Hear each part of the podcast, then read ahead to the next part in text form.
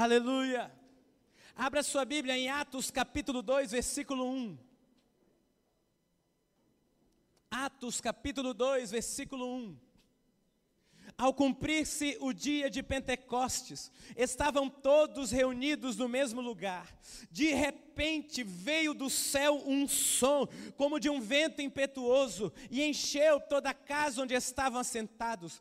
E apareceram distribuídas entre eles línguas como de fogo, e pousou sobre cada um deles, e todos foram cheios do Espírito Santo e passaram a falar em outras línguas, segundo o Espírito lhe concedia que falassem.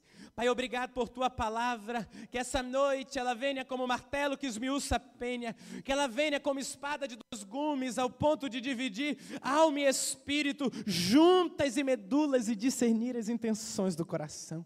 Que haja uma atmosfera de céus abertos e que hoje o Senhor derrame da tua glória nesse lugar. Em nome de Jesus, amém. Querido, hoje é um dia muito especial, porque nós estamos aqui para celebrar os feitos poderosos do Senhor. Nós podemos dizer, Ebenezer, até aqui nos ajudou o Senhor. E sabe, apesar dessas duas semanas terem sido muito corridas, hoje passou um filme na minha cabeça, porque eu lembrei quando Deus me visitou e, e pediu para eu e a Jéssica começarmos este ministério. Eu e mais cinco irmãos no hotel. O louvor era um playback. Quantos estavam na época do hotel? Quantos foram? Olha quanta gente. Era a Jéssica guerreira com playback. E Deus fez grandes coisas naquele lugar.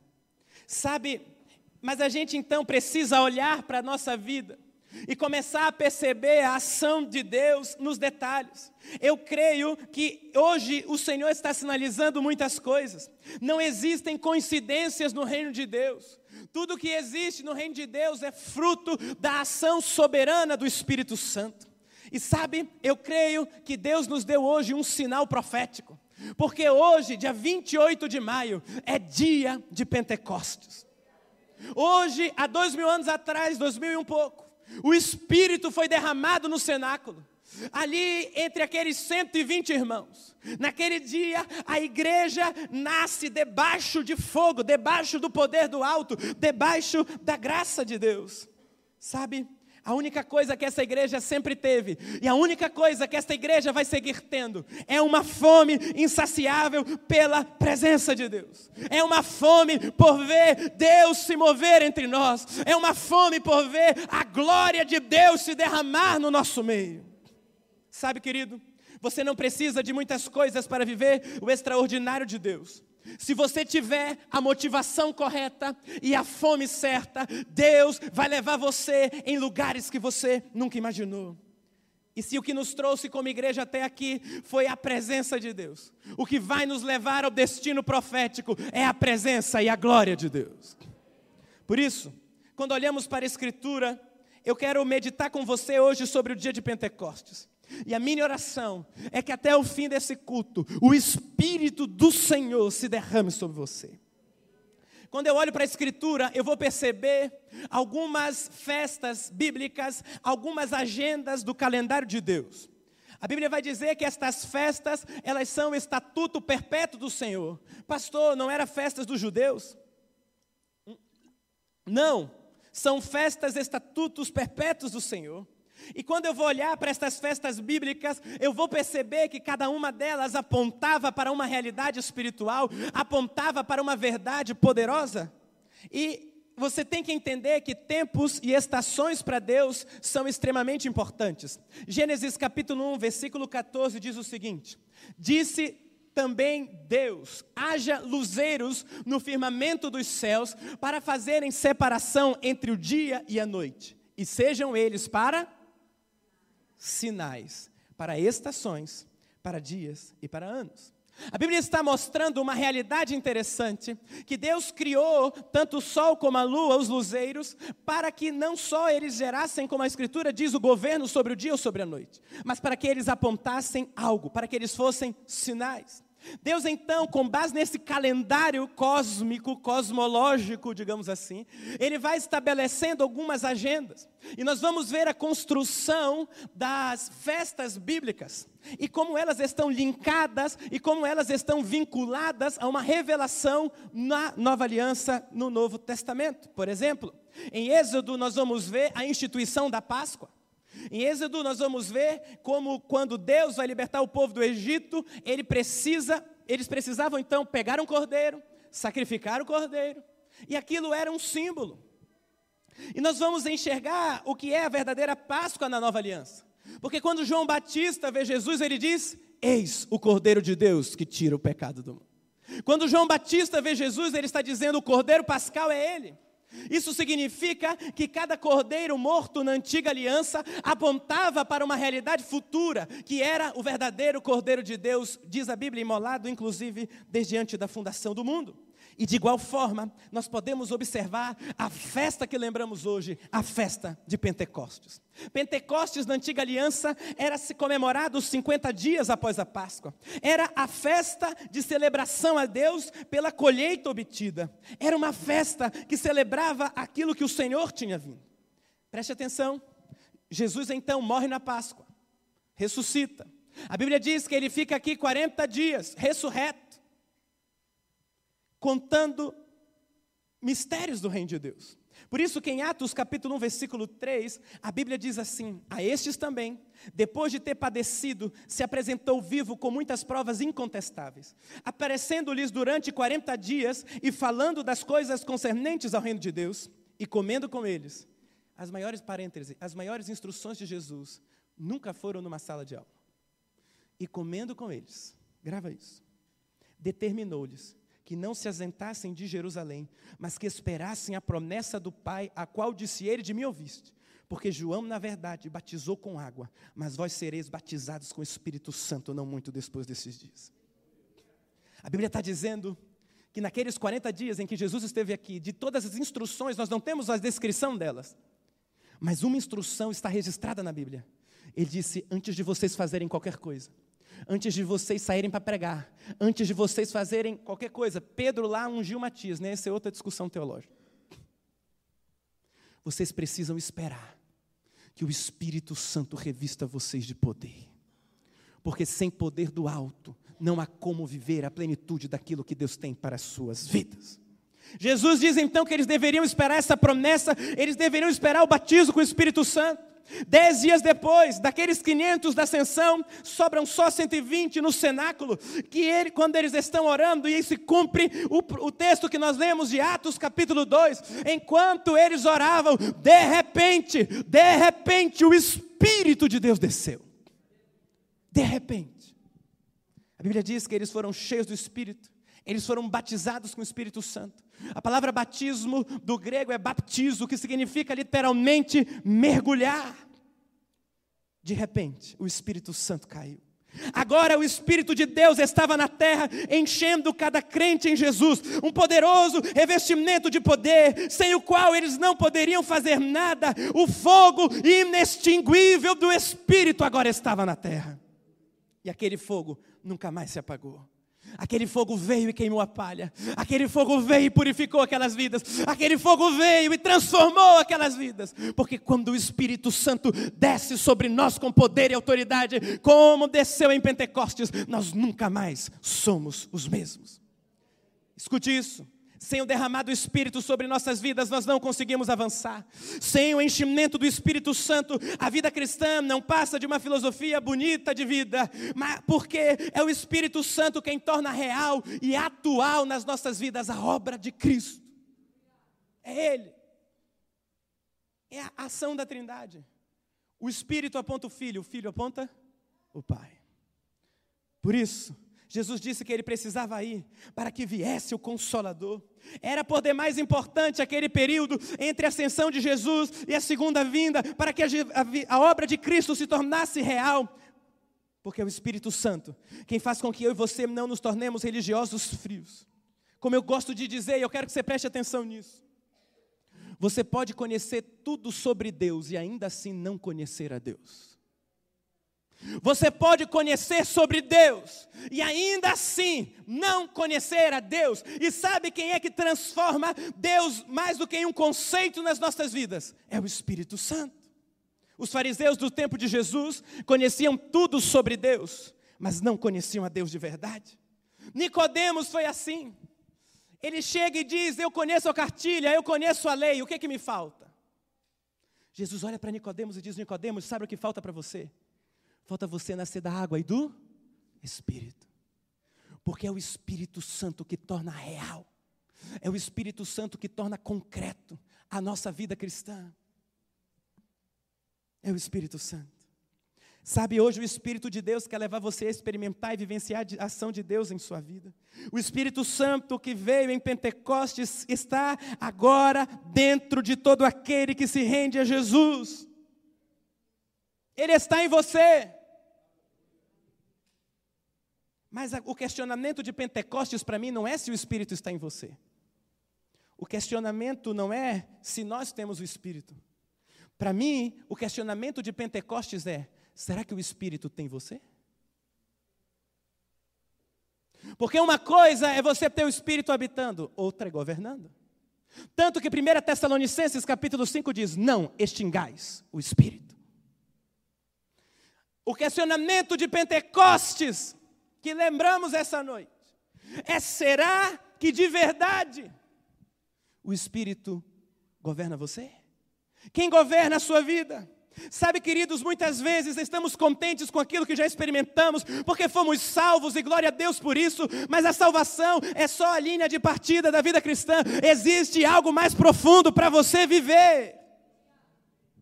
Deixa eu explicar agora. Eu não vou aguentar, eu vou descer, depois eles brigam comigo. A vida cristã, não brigue, Daniel. Ela não é uma liturgia. A vida cristã não é você ir num culto, cantar uns louvores, devolver o seu dízimo, devolva mesmo, aleluia. E você decorar aquilo que você acha que Deus vai fazer, porque você já aprendeu. Não, isso não tem diferença nenhuma entre o que os fariseus viviam. A verdadeira obra do Espírito não é só você tê-lo habitando em você, mas é você tê-lo governando todas as áreas da sua vida. O questionamento de Pentecostes é: será que o Espírito governa você? Será que o Espírito é quem está dirigindo você? Em Efésios capítulo 5, o apóstolo Paulo diz algo: E não vos embriagueis com vinho no que há de solução, mas enchei-vos do Espírito. O que denota para mim que pode haver no mínimo dois tipos de crentes: aqueles que têm o Espírito habitando e aqueles que estão cheios do Espírito Santo. Enchei-vos do Espírito. Em Atos 2, o Espírito não só habitava, o texto diz, e todos foram cheios do Espírito Santo. Esse é o convite dessa noite. Mas nem todos gostam da ação do Espírito. Pastor, como não? Nem todos gostam. Porque quando o Espírito vem, ele faz do jeito dele. Em Atos 2, eles pareciam embriagados. Já viu alguém embriagado, irmão? Porque Deus tinha que matar a reputação. A profundidade da sua vida com Deus é determinada pela profundidade da sua rendição ao Espírito Santo. E quando eu olho para Pentecostes de todos aqueles que viveram aquela experiência naquele dia, um personagem me chama a atenção. Pedro. Eu gosto de Pedro, irmão. Eu amo Pedro. Pensa num cara parecido com Pedro. Eu. As minhas ovelhas concordam? Impetuoso. Pedro. Pedro estava lá. Pedro estava em Pentecostes. E a partir daquele dia ele nunca mais foi o mesmo, porque Pedro experimentou a ação de enchimento do Espírito e sua vida foi mudada. E ao olhar para a vida de Pedro e a ação do Espírito, eu posso ver pelo menos três ações. E a primeira é que o Espírito Santo comissionou Pedro através de Jesus. Quando Jesus está lá e diz assim: Pedro, Pedro, eu quero fazer de você pescador de homens, quer? Essa é sempre a primeira ação do Espírito. A voz dele está passando aqui essa noite, está chamando alguns de vocês. A voz do Altíssimo ecoa nesse lugar e está chamando alguns de vocês. A voz do Altíssimo chamou Pedro.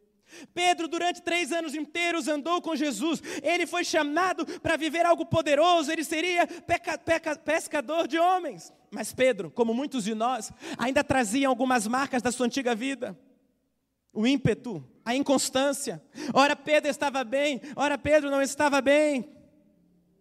Até que talvez Pedro viveu aquela que creio eu ser a maior decepção de sua vida. Quando na Santa Ceia, Jesus diz que vai ser traído, Pedro diz: Ainda que todos te, neguem, te deixem, eu jamais te negarei. Mal sabia o Pedroca, que dias depois ele estava, estaria dizendo: Eu não conheço Jesus. Sabe o que me chama a atenção? A ferida no coração de Pedro foi tão forte, que quando Jesus ressuscita, ele diz assim: Chama os apóstolos e a Pedro. Porque essa é a segunda ação do Espírito, é a ação de restauração. Primeiro Deus chama, trabalha com a gente e nos restaura. Jesus manda chamar Pedro, e tem para mim um dos cenários mais lindos de toda a Bíblia, que é quando Jesus faz um peixe assado na praia, em Tiberíades. Vem lá o Pedrão. Jesus olha nos olhos daquele que o negou e diz assim: Pedro, você me ama? Você consegue imaginar essa cena? Os olhos daquele que a Bíblia diz que tem olhos como chamas de fogo, penetrando a alma de Pedro e dizendo: Pedro, você me ama? Pedro responde: Tu sabes que eu te amo. Naquele diálogo, comendo um peixe assado à beira da praia de Tiberíades, Pedro foi restaurado. Sabe o que, que Jesus estava fazendo com Pedro e que talvez está fazendo com você agora? Ele estava preparando Pedro para Pentecostes. Por quê, Danilo? Marcos 9,17. Olha o que a Bíblia diz: Não se põe vinho novo. Do contrário, rompem-se os odres, derrama-se o vinho e os odres se perdem. Mas põe-se vinho novo em odres novos e ambos se conservam. Deus não desperdiça nada. Para que o fogo do Espírito viesse sobre Pedro, ele precisava ser restaurado. Talvez essa seja uma ação do Espírito que você precisa hoje. Ah, pastor, mas eu nunca neguei a Cristo.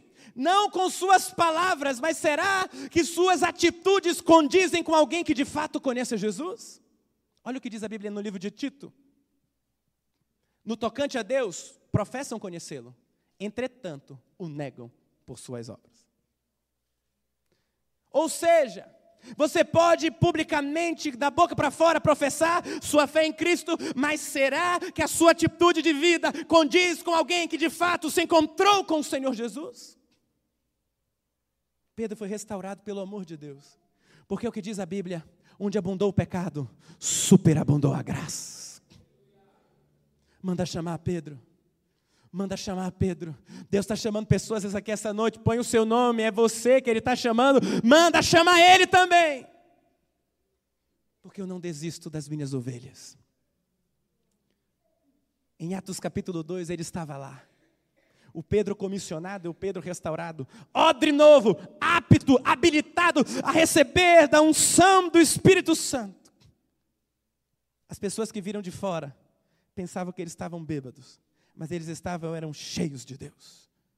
Aquele Pedro que dias antes negou a Jesus, se levanta em Pentecostes, e ele começa dizendo: Hoje se cumpriu a profecia de Joel, derramarei do meu espírito sobre toda a carne. Pedro passa por toda a Escritura, irmão, sem esboço, revelação do Espírito, direção do Espírito. Naquele dia, três mil se convertem. Pedro começa a pregar, não tinha mais medo, não havia receio de nada, porque quando estamos cheios do Espírito da Verdade, uma marca sempre presente é a ousadia. Pedro não tinha mais medo de nada, porque ele estava cheio do Espírito Santo. Essa noite, quando o Espírito encher você, a primeira coisa que vai cair embora é o jogo do medo. Por quê? Porque o medo foi o primeiro sentimento não santificado que entrou na humanidade quando Adão pecou. Ouvi tua voz e tive. O Espírito vem e para ser antagônico à queda. E quando ele vem para ser a primeira obra da redenção, uma das primeiras coisas que vai embora é o medo. Pedro estava cheio do Espírito. A promessa do Pai é que eles seriam revestidos de poder, é que eles seriam testemunhas de Jesus. A palavra testemunha significa literalmente Marte, alguém que está disposto a morrer. Como que alguém dias antes negou, agora está disposto a morrer? É porque agora Pedro estava cheio de Deus. Ele estava cheio do Espírito Santo. Ele estava morto para as suas paixões. Jesus ele havia se entregue a Jesus na sua restauração. Escute, não há renúncia cara o suficiente para quem de fato se encontrou com Jesus, porque quando sua fome por Deus for maior do que a sua reputação, você vai viver o enchimento do Espírito sobre a sua vida e você nunca mais será o mesmo, porque cheio do, cheios do Espírito, medrosos se tornam corajosos, inconstantes se tornam constantes, pessoas simples se tornam instrumentos das mãos do Altíssimo. Deus está procurando um essa noite. Deus está procurando alguém essa noite sobre quem Ele possa derramar do seu espírito, sobre quem Ele possa encher. Deus está procurando um. Pode ser você? Na celebração de Pentecostes hoje, Ele procura alguém. E sabe, nós estamos celebrando a vitória desse templo, mas Deus não precisa de mais um templo bonito nessa cidade. Deus não está nem aí para os nossos templos bonitos. Deus precisa de uma geração tão faminta por Deus que a única coisa que o guia seja a fome e a vontade de dizer: Eis-me aqui, Senhor. Deus não se impressiona com templos, Deus não celebra estruturas, mas Ele celebra as vidas que estejam dispostas a se render por completo, porque quando o Espírito vem, não só você é transformado, como você se torna instrumento da graça de Deus. Eu pergunto de novo: será que Deus pode encontrar um essa noite? Será que Deus pode encontrar alguém nesse lugar? Alguém sobre, qual, sobre quem Ele possa derramar do seu espírito? E quando eu olho para a experiência de Pentecostes, tem algumas instruções. Primeiro, se você quer ser cheio do Espírito, tenha expectativa pelo novo de Deus. É o que eu falo, o demônio mais nojento, religiosidade. Não é nem demônio, é uma estrutura de pensamento, é pior ainda. É uma fortaleza mental. Porque você já não espera que nada aconteça. Agora, quantos aqui são sanguíneos? Sabe o que é isso? Fala para um sanguíneo assim. É preciso conversar com você, tá? De, amanhã a gente conversa.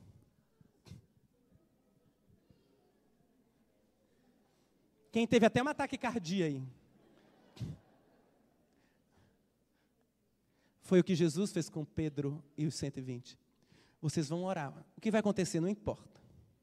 Orem e esperem. Mas o que eu tenho que esperar não importa. Orem e esperem, porque eu vou derramar do Espírito sobre vocês. Muitas vezes nós estamos estagnados na nossa vida com Deus. Achamos que tudo está bem, mas não está bem. Segunda coisa, aprenda a perseverar. O Espírito não veio no primeiro dia. Eles ficaram lá. Porque quem tem fome por Deus, nenhuma espera é demorada. Quem tem fome por Deus, não se importa com mais nada a não ser agradar aquele que o salvou. Persevera. Se o pecado já não te incomoda como antes, se você está voltando à antiga vida, é porque você não está cheio dele. Terceiro, rompa toda religiosidade. Naquele dia, quando o Espírito veio, eles ficaram como que embriagados. É como se Jesus, ao batizá-los no Espírito, estivesse dizendo: agora quem tem o controle sou eu. Eu tenho uma teoria, tá? O porquê que o primeiro dom, teoria, irmão, a se manifestar foi o dom de línguas naquele dia. Porque a Bíblia diz em Tiago que quem controla a língua controla o corpo inteiro. Naquele dia, enquanto eles oravam, de repente, o Espírito veio. De repente. E eles nunca mais foram os mesmos.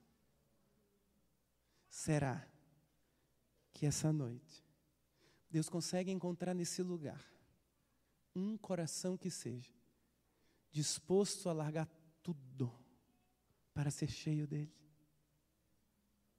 Será que nesse lugar, essa noite, o Senhor encontra um coração disponível a buscá-lo até que ele venha? Entenda, a ação do Espírito na sua vida leva você a outro nível com Deus. Sabe por quê? Pergunte por quê? Porque não é mais você quem governa, Ele.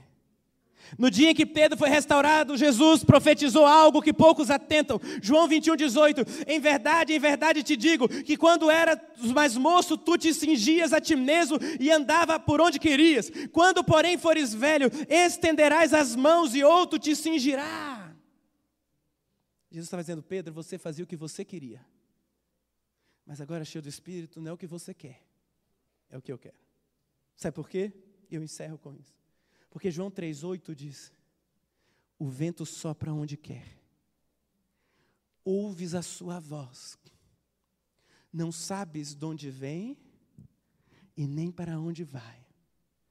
Assim é todo aquele que é nascido do Espírito. Você quer saber o quanto uma pessoa está cheia do Espírito? Não analise suas conquistas analise suas renúncias. Vou repetir isso. Você quer saber o quanto alguém está cheio do Espírito? Não analise suas conquistas, analise suas renúncias.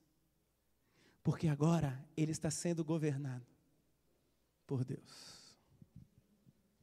O louvor pode vir. Eu lembro a primeira vez que eu me percebi cheio do Espírito. Eu cresci numa igreja muito tradicional, que não cria como eu creio hoje. Uma igreja abençoada demais, tenho amigos do coração até hoje de lá. Eu fui num congresso em outra igreja, e aquele espírito que já habitava me encheu.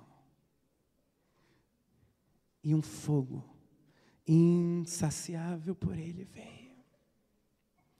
O fogo queimou minha vida e eu nunca mais fui o mesmo. Pastor, Pentecoste se repete? Não só se repete, como deve repetir hoje. Entenda, a descida do Espírito foi só uma vez, amém? Amém? Mas nós precisamos que Ele nos encha cada vez mais. Hoje é um dia especial, porque Deus escolheu que o primeiro culto nesse novo templo, em nossa igreja, se desse justamente no dia de Pentecostes, para que não esquecêssemos de que nenhuma estrutura tem sentido se não for para levantar crentes cheios do Espírito Santo. Será que existe alguém?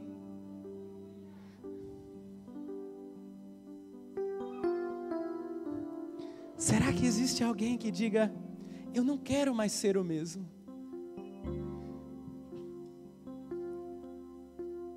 Eu não quero mais ser conduzido por mim. Eu posso te garantir algo, vai te custar tudo. Mas você vai descobrir o que é a verdadeira vida.